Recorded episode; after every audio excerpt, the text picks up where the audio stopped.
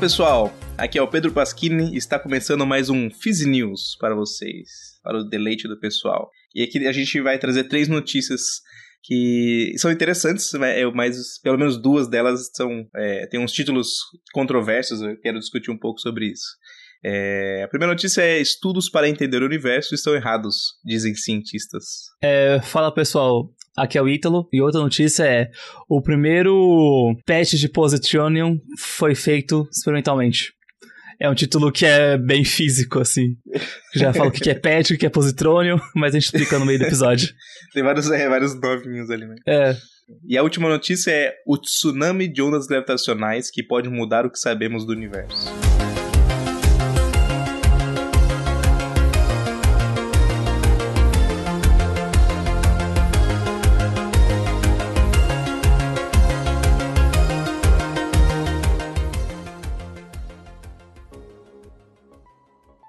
Aqui é uma boa hora para falar dos nossos patrocinadores. Este episódio teve apoio financeiro do Instituto Princípia. Criado em 2017 e mantido pela Fundação Instituto de Física Teórica, o centro tem por objetivo a produção e difusão de ciência, além de conectar a ciência à sociedade. O Instituto Princípio promove diversos eventos de divulgação científica que podem ser de interesse dos nossos ouvintes, como o Science, um projeto que mostra diferentes atuações dos cientistas brasileiros e como você pode se tornar pesquisador nesta área. Para mais informações, acesse www.institutoprincipia.org. Princípia, onde a ciência expande o mundo.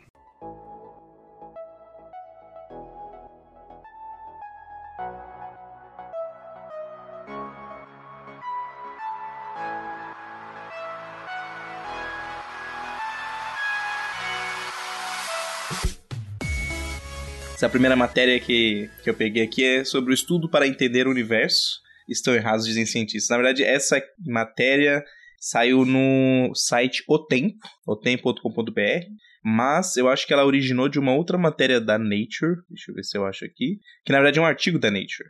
É, e uma coisa que eu, que eu vejo que os portais de notícias de ciência do Brasil não fazem, que é um puxão de orelha que eu quero dar neles nesse Fizz News, é que eles não colocam o artigo que eles estão se baseando para escrever as matérias. Então, as duas é... notícias que eu peguei, do, que são, do, são de sites brasileiros, nenhuma delas coloca a, a referência. Sim, é eu, ia falar, eu, ia falar, exatamente isso, porque eu, eu, você falou da Nature, eu falei assim, ah, mas não olhei nenhum link aqui. Uhum. É porque não é, tem. Não tem, exato. então, é importante, então, se você for um cientista ou quer se tornar um cientista que faça comunicação científica, é extremamente importante colocar o link para a pesquisa que você está falando na matéria. E isso já é um bom uma boa ponte para falar que eu sempre coloco os links na descrição do episódio. Os links Isso. da notícia é. e os artigos também que são base quando tem algum uhum. caso. E, e também ou, no ou site no tem. No, no, Twitter dá pra achar. É, a gente põe no Twitter também quando a gente vai mandar o episódio lá. Então acompanha a gente nas nossas redes sociais. Twitter, bem ativo, Instagram. É, enfim, o artigo na Nature chama assim, é bem diferente do título da matéria, né? Electron Beam Energy Reconstruction for Neutrino Oscillation Measurements, que tradução literal aqui feita na hora é um, um, um feixe de neutrinos é, usado para reconstrução de experimentos de oscilação de neutrinos. Então tem, também tem uma. Como é um artigo, tem bastante coisa técnica aqui. Mas qual, o, que, qual que foi, o que, que é esse estudo, né? O que, que esse estudo fez? Será que os, os cientistas disseram realmente que o, o, o que a gente usa para entender o universo está errado ou não? É, então, o, qual, qual, foi a ideia, né? É, existem muitos experimentos de neutrinos que as pessoas fazem hoje em dia e experimentos de neutrinos que eles querem fazer no futuro. Né? E para você fazer um experimento de neutrino, você tem que saber todos os componentes desse experimento. E um componente importante, que a gente assume que a gente sabe alguma coisa sobre, é como que o neutrino interage com, uh, com os detectores. Né? Então você faz um feixe de neutrinos, você cria neutrinos, manda ele para um detector e detecta o neutrino no detector. E você é, tenta ver como é que esse. Você, você assume que você sabe como é que o seu detector funciona, né? Só que na, na ciência você não pode assumir nada, você tem que medir de alguma maneira a, a, as coisas. Só como que você vai medir é, como o neutrino dete, é, é, detecta com detector, se é isso que você está querendo medir, né? É, é difícil. Então, o que, que eles fizeram? Eles fizeram um feixe de elétrons, e os elétrons, em determinada energia, se comportam parecido com como os neutrinos é, interagem. Então, naquela energia do detector, ele, é, é, lembra um pouco, então dá para você fazer esse paralelo. Então, você mede como é que os elétrons interage com o detector, e aí você vai fazer assumir que essa interação dos elétrons é parecida com a dos neutrinos. Não é exatamente igual, mas você consegue é, arrumar essas coisas diferentes, né? É, isso é um pouco daquela parte de. Me lembra um pouquinho de aquela ação de choque de elétrons, ela vai diminuindo com a energia, né? Com o aumento da energia, né? Uhum. Isso faz com que a trajetória dele seja cada vez mais retilínea. Tem um pouco a ver uhum. com isso? Sim, sim. É, é, é basicamente isso. É. A ação de choque é, é, o quanto que o, o elétron interage com o detector. É basicamente isso. É. Então você essa maneira como os elétrons interagem, essa seção de choque é parecida para elétrons e neutrinos em certa energia, né? Mas e o mecanismo de reação não é o mesmo, né? É, na verdade, sim. É, é, vai acontecer muitos, muitos mecanismos de reação. Né? Você tem que pegar aqueles mecanismos que são parecidos com os neutrinos. O elétron tem mais porque ele tem carga, né? Mas você, você tem que pegar, você tem que pensar no seu detector aqueles que são parecidos com o neutrino. Não é, não é tão simples assim, mas mas dá para fazer, né? E, e também não é não é exatamente a mesma coisa, né? Então pode ter física nova no neutrino que não tem no elétron e você tá perdendo. Mas aí com o experimento de neutrino você conseguiria ver esse tipo de física nova. Mas o, o que o que por que, que eles fizeram isso com o elétron? Né? Além de de, de ser uma medida que é importante para você conseguir comprovar que, sou, que, a maneira como você explica o detector de neutrinos funciona, é uma maneira de você checar se a, a, os, os é, para você simular o detector, você tem que fazer um programa, um código de computador bem complexo para simular como é que o detector funciona e como é que o neutrino interage com esse detector. Então eles queriam ver se esses simuladores de eventos, de, de interações do neutrino com o detector, eles correspondiam com o que eles diziam que estavam fazendo, né? Então, eles usaram esse, esse, esse efeito de elétrons e, e usaram um simulador como se fosse um de, de, de neutrinos só que para elétrons. E aí eles viram que o simulador não estava simulando tão bem. Não é que ele não estava simulando nada bem, né? ele estava simulando tão bem quanto é, se esperava que ele estivesse simulando. Né? Quer dizer, a previsão teórica não estava tão correta assim. Né? E isso é bom, na verdade, é bom que a ciência veja que tem coisas que não estão certas, porque você vai lá e corrige, né? Então, é maneira de você progredir na ciência é você achar problemas que, que você tem na física que não correspondem com, com os seus dados experimentais. Então, não é que. E, e, os cientistas, eles são, na verdade, bem espertos. Eles sabem que o conhecimento deles tem um limite, né? Eles, eles sabem que existe uma, um, um limite para onde o seu conhecimento chega, e aí o que, que eles fazem é, é, quando eles fazem o experimento, quando eles fazem assim, ah, é, detectei tal coisa. Eles não falam detectei tal coisa, eles falam detectei tal coisa, uma certa probabilidade de ser um pouquinho mais, um pouquinho menos, até um erro experimental associado nas medidas. Então, digo... é, uma coisa, é uma coisa muito importante que muitas vezes você vê em artigos, eles não são muito definitivos igual os títulos de matéria em que eles afirmam que para o caso multiral, ele fala assim, não, para os casos estudados, para as condições estudadas, eu cheguei a essa conclusão. Isso não quer dizer para todos os casos possíveis é a mesma uhum. conclusão. Exato, exato. É, que eu acho que talvez uma coisa muito imediatista que as pessoas têm, que é, se faz um trabalho, um artigo, é sempre para umas. Pra, você pode fazer afirmações baseado na sua metodologia no, e nas condições que você fez.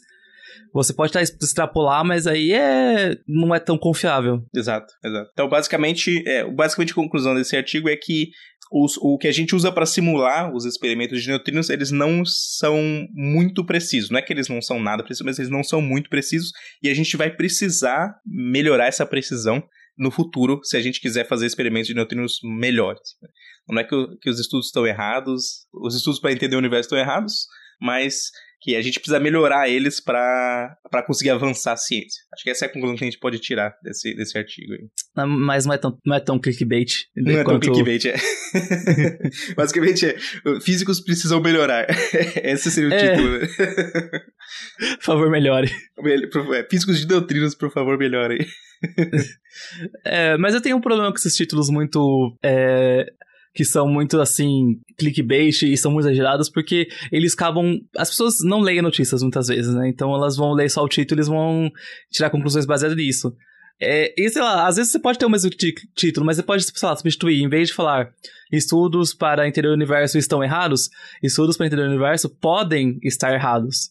Já é uma melhora, pelo menos pra mim, do que você afirmar que tá errado. Mas assim, um, um título mais realista é um, clico, um título menos clicável, né? É, mas ainda pode estar errado, acho que ainda tá. É, mas ainda tá um, um pouco clickbait, sei lá, seria mais um. Estudos para entender o universo é, precisam melhorar. É que, é que eu acho que você já colocar estudos para entender o universo.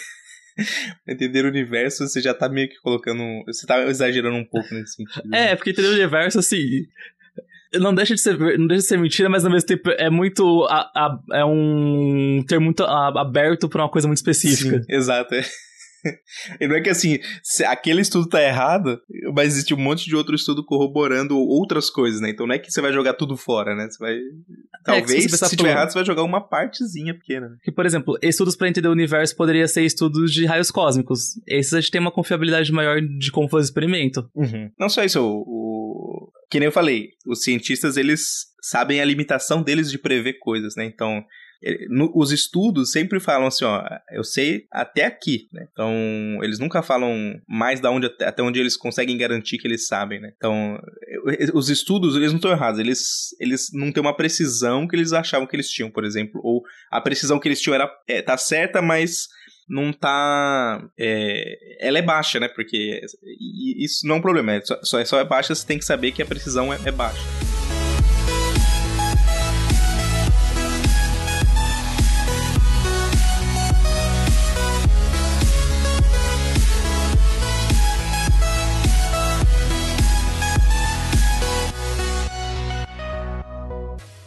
Bom, a outra notícia é, foi feito o primeiro é, experimento, o primeiro equipamento de imagem usando positroniums e um patch.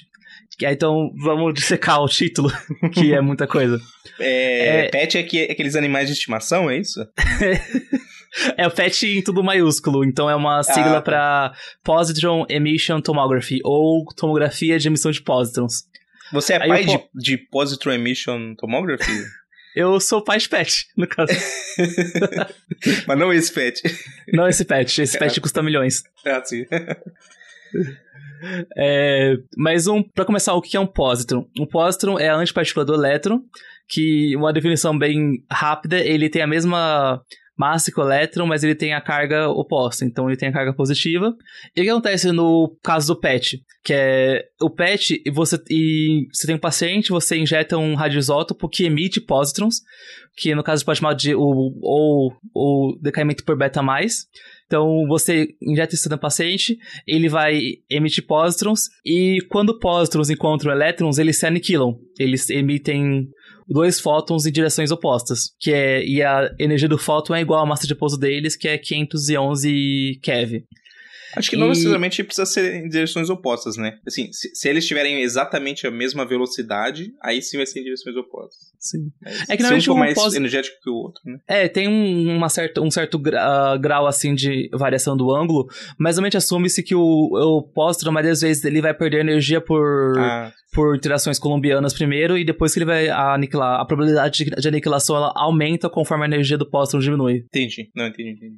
Aí o.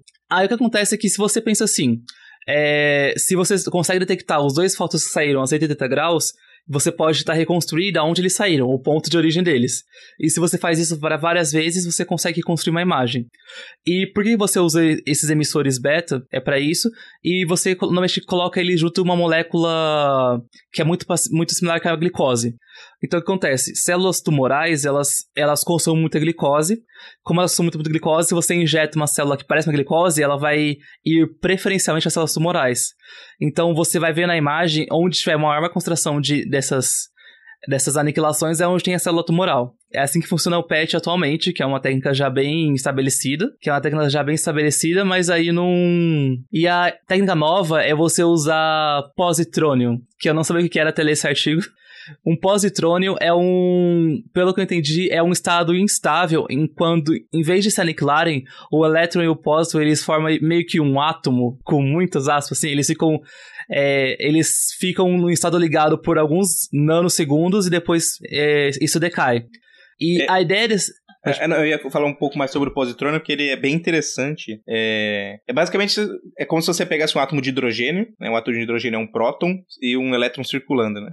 E o positrônio você tira esse próton e bota um pósitron. Né? E dá para fazer isso porque o próton tem carga positiva e o, o pósitron tem carga positiva também. Né? Então o elétron e o próton se atraem, o pósitron e o elétron se atraem. Né? Só que tem uma grande diferença que a massa do próton é 1 gigaelectronvolt, né? não lembro agora em unidades de quilograma, mas Se é, eu lembro que era na, hora, na ordem de 10 elevado a menos 31 kg. Não, 10 elevado a menos 27 kg. É, e o do elétron é menos 30, 20, 31, né? Então, Isso. são três ordens de grandeza de diferença das massas, né? Então, isso significa que, geralmente, o próton, se você olhar na, no centro de massa do átomo, o próton tá parado e o elétron tá, tá rodando em torno do próton, né? Só que como o pósitron tem a mesma massa do elétron, isso não acontece. O centro de massa fica no meio, mais ou menos, do, do, do círculo, e os dois rodam na mesma... É, tipo, eles estão rodando em volta do centro de massa. Né? E, e, assim, o positrônio é, é um... É um é, como é que chama? É um, é um estado ligado interessante para você medir se a mecânica quântica funciona em, de várias maneiras, né? Porque a gente sabe que a mecânica, mecânica quântica funciona bem para o átomo de hidrogênio, por exemplo, mas será que ela funciona bem se você pegar elétrons e pósitrons e aí você vê os estados de energia, né? E aí você faz experimentos com isso. Ah. Aí, no caso do, do patch, o artigo que eu tava vendo que Thomas com base, ele fala que 40% durante um esse exame, 40% dos positrons são aniquilados depois é, através de uma formação do positrônio, que é no caso quando esse estado instável, estado ligado ele instável, quando ele, ele se desfaz, ele decai, ele emite três fótons, não emite dois fótons. E, então, se 40% desse caso ele emite ele faz esse tipo de aniquilação, e os 60% do caso ele faz a aniquilação fóton-elétron mesmo, ou pósitron-elétron. É. é, e a ideia então, é uma daqui... assinatura É uma assinatura que você consegue ver que é um positron ou não é quando ele emite três fótons, é isso? É, é que no caso o, é um positrônio, é quando ele emite é três isso, fótons, isso. Uhum. Ah, legal. E o que esse estudo estava falando que é interessante nisso é que o tempo de vida médio desses positrônios, ele depende do depende do tecido onde ele está.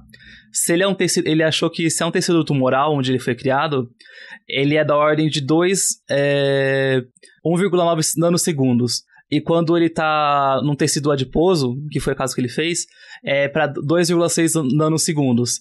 Então, o que ele está fazendo é que, além de medir a, onde esses fótons foram detectados, ele mede também o tempo. Hum. E sabe esse tempo, uma ele sabe precisão se... fantástica, né? É, uma precisão Menos fantástica. é uma precisão fantástica para poder ter essa ideia de que onde está se está para poder ter uma especificidade maior, que é poder ver o que é tumor que tem sido sadio. Que é essa ideia do, do exame, né? Você achar o tumor. E o, o, primeiro caso é uma coisa mais espacial, que é você só vendo aonde originou, e nesse caso é um caso também você mostrar não só aonde originou, mas mostrar com uma certa, um certo grau de confiança que tipo de tecido que é esse. É, esse caso aqui, ele provou, desse experimento, esse artigo, ele fez isso com um Phantom, ele, ou Fantasma, que é, é uma coisa que faz para substituir uma pessoa que normalmente esses primeiros testes de qualquer coisa, eles são feitos com ou computador, com simulação computacional, que é o primeiro passo. O segundo passo é fazer um experimento usando Phantoms. O terceiro passo, se tudo der certo, é fazer estudos com pessoas. Phantom é tipo aqueles bonecão de teste que o pessoal usa pra, num carro, assim, pra testar batida, colisão. Exato. Só que na no... versão médica, né? a versão médica, no caso, ele é um... Pelo que eu entendi, esse daí é tipo um cubo com amostras de tecido adiposo e tecido tumoral. Hum, é tipo aquele jogo lá, o Minecraft, né? é, de certa forma é meio que isso. Eu achei bem legal essa ideia de que você pega umas, umas coisas muito fortes de física de partículas, coisas de mecânica quântica que você aplica em física médica, que é, é curioso. Que são as coisas assim que positrônio você fala para um físico médico às vezes vai ficar meio. não conheço, mas tem pessoas trabalhando nessas, nessas áreas assim bem diferentes. E tentando sempre melhorar o exame e, e ainda conter, e com a menor dose paciente, né? Aí parece que o próximo passo, já que eles conseguiram provar que isso dá certo com o Phantom, é fazer um protótipo com pessoas. Que aí Aí é um próximo passo, talvez vai demorar alguns um, um, algum tempinho aí, talvez alguns anos pra conseguir fazer tudo. Uhum. É, tem todo um processo. Não dá para você simplesmente falar assim, ah, dá o remédio aí, vamos ver o que acontece, né? É, o, a parte do remédio, assim, já é utilizado. O que acontece é que em vez de medir dois fótons, o exame, pelo que entendi, seria a mesma coisa. Só que em vez de você medir dois fótons, você mede três, e você tem que ter um detector muito, mas muito melhor, porque ele tem que ter uma resolução, uma resolução temporal muito boa, né? Pra poder diferenciar entre 1,9 nanosegundos e 2,6. Uhum. Não, não, é que eu tô falando assim, tem algumas pessoas que acham que assim, só porque o remédio tá bem estabelecido, você pode fazer ah, teste sim. em pessoas sem precisar passar por esses estágios de aprovação em comitê ah, de ética e tudo mais, entendeu? Ah, não, esse é um processo, normalmente é um processo bem longo, um processo bem burocrático por um motivo, né? Tem que ser, uhum. tem que ser que é seguro. É, é vida de pessoas é que tá mexendo Sim. É, mas é, isso eu achei bem legal, só me deixou muito impressionado como que o detector tem que ser bom para poder diferenciar essas partes de nanosegundo mesmo. É, então. Nanosegundo é 10 a menos 9 segundos. É, se você falou então... 1, já passou 1 bilhão de nanosegundos. Sim. E a ideia é fazer uma imagem que é dinâmica, sabe? Você vai vendo a evolução dela com o tempo para poder ver o, esse tipo de tecidos também. Então é bem. Vamos ver se algum, sei lá, daqui uma década isso daí já viria em hospitais, que é, acho que é o tempo médio pra isso daí virar, ser uma coisa comercial.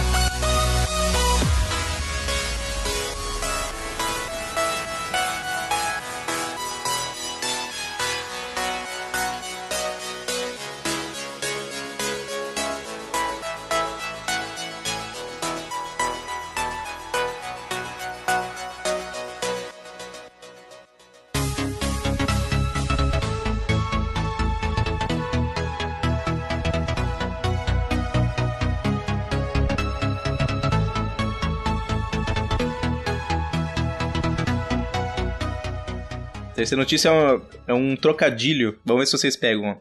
O tsunami de ondas gravitacionais que pode mudar o que sabemos do universo. Pegou o trocadilho de tsunami, ondas gravitacionais? Combina muito com o episódio que a gente lançou há duas semanas, que foi o de introdução a ondas. Ah, exatamente, também tem isso. É, aí ó, se você quer saber um pouco sobre o que são ondas, pra você entender ondas gravitacionais, você volta lá no episódio e assiste. E a gente tem um episódio de ondas gravitacionais, que é o episódio X, é. Eu diria que tá, é, é, é uns episódios 80 alguma coisa, mas eu não lembro qual que é exatamente que é. Dá uma olhada lá no Anchor ou no Spotify hum. ou em algum agregador que você, aí você vai achar lá. é, esse, é, esse, é, esse artigo que eu tô vendo aqui é do G1, do Globo.com.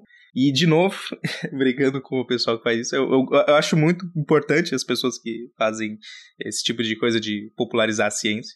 Mas eu, eu realmente acho fundamental que coloque o artigo. Não tem o um artigo aqui também. E não é, não é difícil de achar, diga. É, eu, eu acho que o problema disso daí especificamente é que às vezes você, quando você tá fazendo um episódio, por exemplo, que a gente faz no Facecast, que são vários assuntos, várias coisas assim, é um pouco mais difícil falar assim, esse artigo é a base de tudo, mas quando você tá fazendo uma notícia baseada em um artigo, uhum, é legal exato, colocar o artigo que foi baseado na notícia. Exato, exato. É. é. Então, e não é difícil, é assim, eu coloquei Gravitational Waves Tsunami, aí eu achei um outro. É, uma notícia parecida que provavelmente a pessoa que fez ela deve ter traduzido e adaptou, né? Desse, desse mesmo lugar, e que é do livescience.com. Na verdade, tem outros sites que tem uma notícia parecida. E aí, nesse site Live Science, ele coloca o, o link do artigo. Então, a pessoa que fez a notícia no G1 poderia ter pego o artigo, já estava ali, dava para ter pego.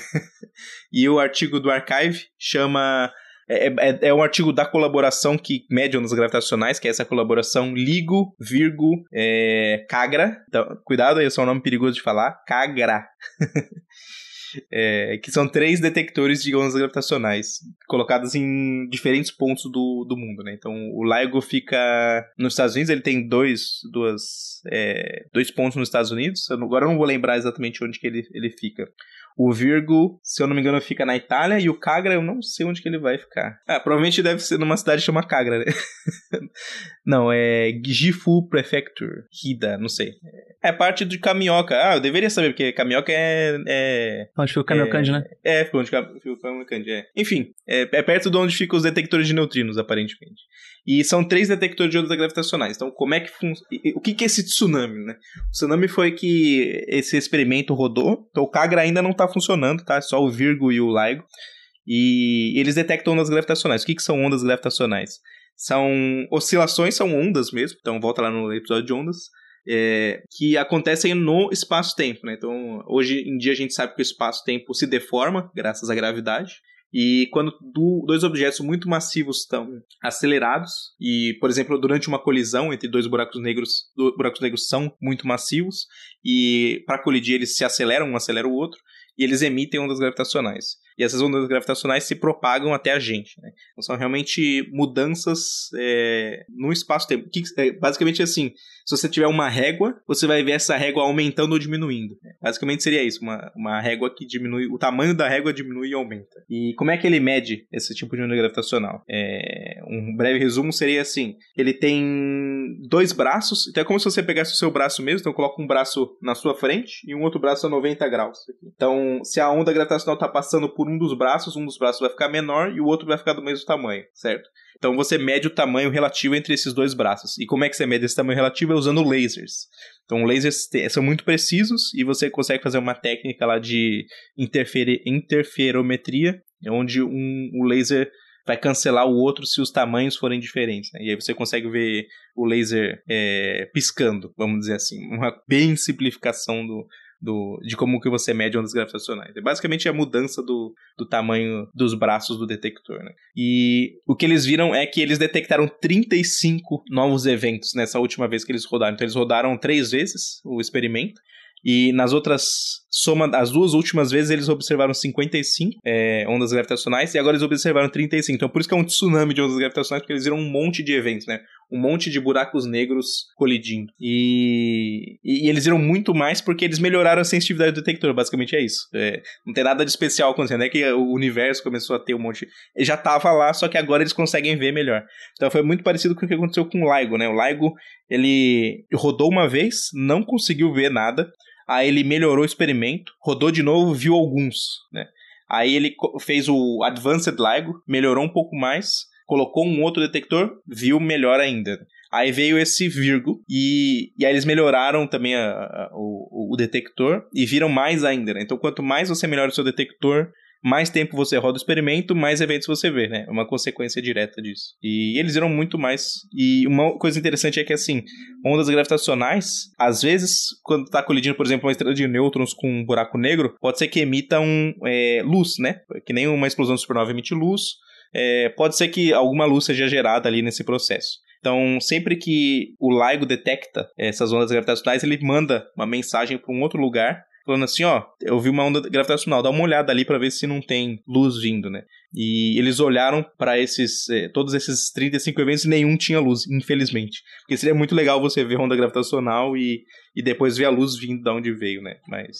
Mas aí uma, uma pergunta: é, as ondas gravitacionais elas seriam mais rápidas do que a luz? É, então, ela, na verdade elas viajam na mesma velocidade, só que elas são produzidas antes do que a luz é ah, é produzida. Okay. Ela chega um pouquinho antes, né? É. Já seria uma violação da relatividade, né? Porque é, se fosse se mais fosse... É, uhum. é, que eu pensei talvez também se a luz não interagisse mais e ondas gravitacionais interagissem menos, é por isso que elas conseguiriam. Também tem também. isso, também tem isso. É, é, que eu não sei se nessa colisão. É uma colisão de buracos negros ou estrelas de nêutrons. Eu não sei se tem muita coisa pra luz interagir. Eu acho que é elas porque elas são produzidas depois mesmo. Eu acho que é mais Ah, sim. Num, numa explosão supernova que também poderia gerar ondas gravitacionais, aí sim é porque ela interage mais e aí demora mais para sair. É, provavelmente numa explosão de supernova você viria ondas gravitacionais, neutrinos e, e luz, né? Nessa ordem. Eu, se eu não me engano, é nessa ordem que apareceria.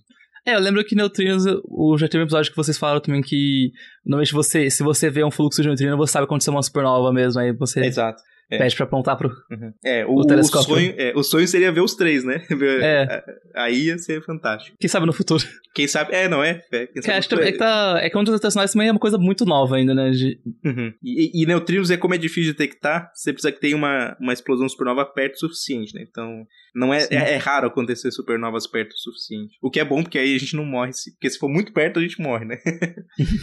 e, e, se for muito longe, a gente não detecta os neutrinos. Então tem que ser no meio do caminho ali. Enfim, é, é, basicamente a notícia é que detectaram um monte, 35. Então tem, tem, até um pessoal que fala que não acredita que detectaram ondas gravitacionais e tudo mais. Bom, tá aí, detectaram mais 35. E, e tem muitos experimentos. Tem, então tem esse. Tem o LIGO, são, é uma colaboração gigantesca de vários países, né? Fazendo esse, esses experimentos. Então tem o LIGO, tem o Virgo que acabou de entrar, tem esse Kagra, que é lá no Japão, e vai ter um que chama LIGO Índia, se eu não me engano, que assume-se que é na Índia, né? É. então tem. E eu acho que vai vir um. Eles estão planejando um, um para ser colocado no espaço, né? Então você coloca lá espelhos e laser no espaço e tenta medir essa distância. Ah, legal. Uhum. E a avaliação do título? Essa avaliação, o título tá bem é muito clickbait ou tá ok? É, então. o, é, é, tá, tá, tá meio termo, né? Porque assim, o tsunami de ondas gravitacionais que pode mudar o que sabemos do universo. É, mudar o que sabemos do universo. Poder pode, né? Mas Ah, já é o suficiente. Poder é... pode é o suficiente. assim, a gente detectou, a gente já esperava que tivesse essas ondas gravitacionais, tanto que a gente já tinha detectado antes, né? Mas a, às vezes pode, sei lá, pode dali pode surgir uma pesquisa nova que ninguém esperava, né? Pode acontecer. Eu não, não sou eu que vou dizer que não pode acontecer, mas é, provavelmente não, né? É, uma coisa que acho que mudaria seria detectar uma supernova. Aí, aí acho que poderia. Aí, aí tem uma chance maior, porque tem muita coisa que a gente não sabe das supernovas, né? É, e as ondas gravitacionais ainda tá muito no começo para dizer, para saber, é, para mudar o que a gente sabe do universo. A gente precisa primeiro estabelecer muito bem como é que funciona esse mecanismo de geração de ondas gravitacionais, fazer, fazer uma teoria padrão. A gente não tem uma teoria padrão, padrão de de ondas gravitacionais, né, de buracos negros e tudo mais. A pessoa ainda está discutindo. Neutrinos e supernovas, a gente já tem uma teoria padrão. Então, para você mudar o que sabe sobre o universo, a gente primeiro precisa estabelecer o que a gente sabe para depois mudar, né? Entendi. Bom, isso quer dizer então que o título, se detectasse uma supernova, o título poderia ser Ondas gravitacionais podem supermudar o que sabe do universo? Pode ser, pode ser. é. É, vamos, vamos pensar em sugestões para quando explodir uma supernova. É. Uma explosão de dados, pronto. Aí acho que já seria uma explosão de, de física nova. Né? Sei que explosão de dados pode ser, tipo, uma pessoa achando que é muito geral, às vezes. Pode achar que, sei lá. É, é que as pessoas gostam de colocar. Ah, porque os dois. O, o estudo para entender o universo estão errados. O, o, as ondas gravitacionais que podem mudar o que sabemos do universo. Então tem que colocar o universo, acho que é o padrão de ciência na, nas notícias o padrão, O padrão para você chamar a atenção das pessoas tem que colocar o universo no título. É. E, e quer dizer que, que mudar alguma coisa em relação ao conceito do universo ou tanto está errado ou mudar, tem que é. ser uma coisa assim. É, porque se você vê o título em inglês é Tsunami of Gravitational Waves sets a record for the most ever space-time ripples detected. Basicamente a tradução é a tsunami de ondas gravitacionais é, tem, é, gera um recorde novo de detecções já vistas. Então, é um título bem mais morno, mas mais é, representa mais o que foi realmente a matéria. Né? É, eu acho que assim, é um título que chama muita atenção para os físicos, mas talvez o público geral ia ficar, ah, legal.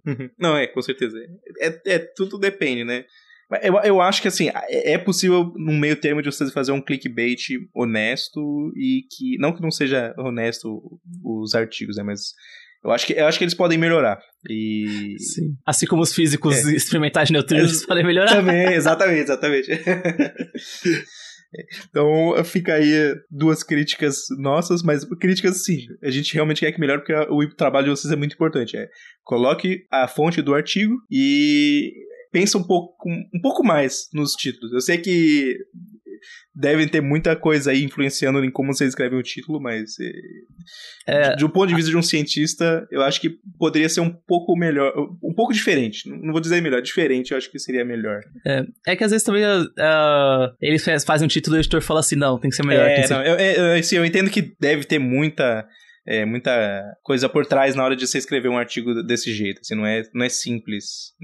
Sim. O que eu, assim, é, eu tô, sugestões de um leigo na área de, de escrita científica para portais de, de, de jornalistas. Né? Então, é, mas, mas, mas, o link eu com certeza dá pra pôr, vai. o link Isso, pro artigo com certeza. É. Ajuda Nature, ela mal publica, ela mal tem citação. Exato. É. Nem ganha dinheiro, né? Enfim, então ficamos por aqui, pessoal. Espero que vocês tenham gostado do nosso Fizzy News. Esse não foi, foi um pouco curtinho, né? Mas uh, as notícias são interessantes, dá uma olhada nelas, leiam, é, não, não fiquem só pelo que a gente fala aqui, le, leiam as notícias, dá um clique para essas pessoas que, que produziram as notícias, porque o trabalho delas é importante. É, leiam os artigos se vocês quando tiverem um pouquinho mais de, de, quiserem saber um pouco mais da técnica feita. É, geralmente são em inglês, porque artigos em, em, em física são em inglês, mas é isso. É, a gente descobriu que os cientistas podem estar errados, a gente descobriu que é, o universo pode, o nosso entendimento do universo pode mudar através de ondas gravitacionais e, e quem sabe avanços na cura do câncer, né? é, pelo menos diagnóstico. Pelo menos diagnóstico, é pelo menos saber se vai ter ou não, é. ou se tem ou não. Então ficamos por aqui. É... Você ia falar alguma coisa? É, falar pra seguir a gente nas redes sociais, no Twitter, no Instagram, no Facebook. É... Caso também queira mandar e-mail pra gente, nosso e-mail é physicast.oficial.gmail.com. E é isso, gente. Falou. Ah, temos o Catarse, se você quiser contribuir. Ah. Contribua no nosso Catarse. É isso. Bem lembrado. Um beijão a todos e boa semana. Boa semana. É verdade, tá segunda-feira. É. tchau, tchau.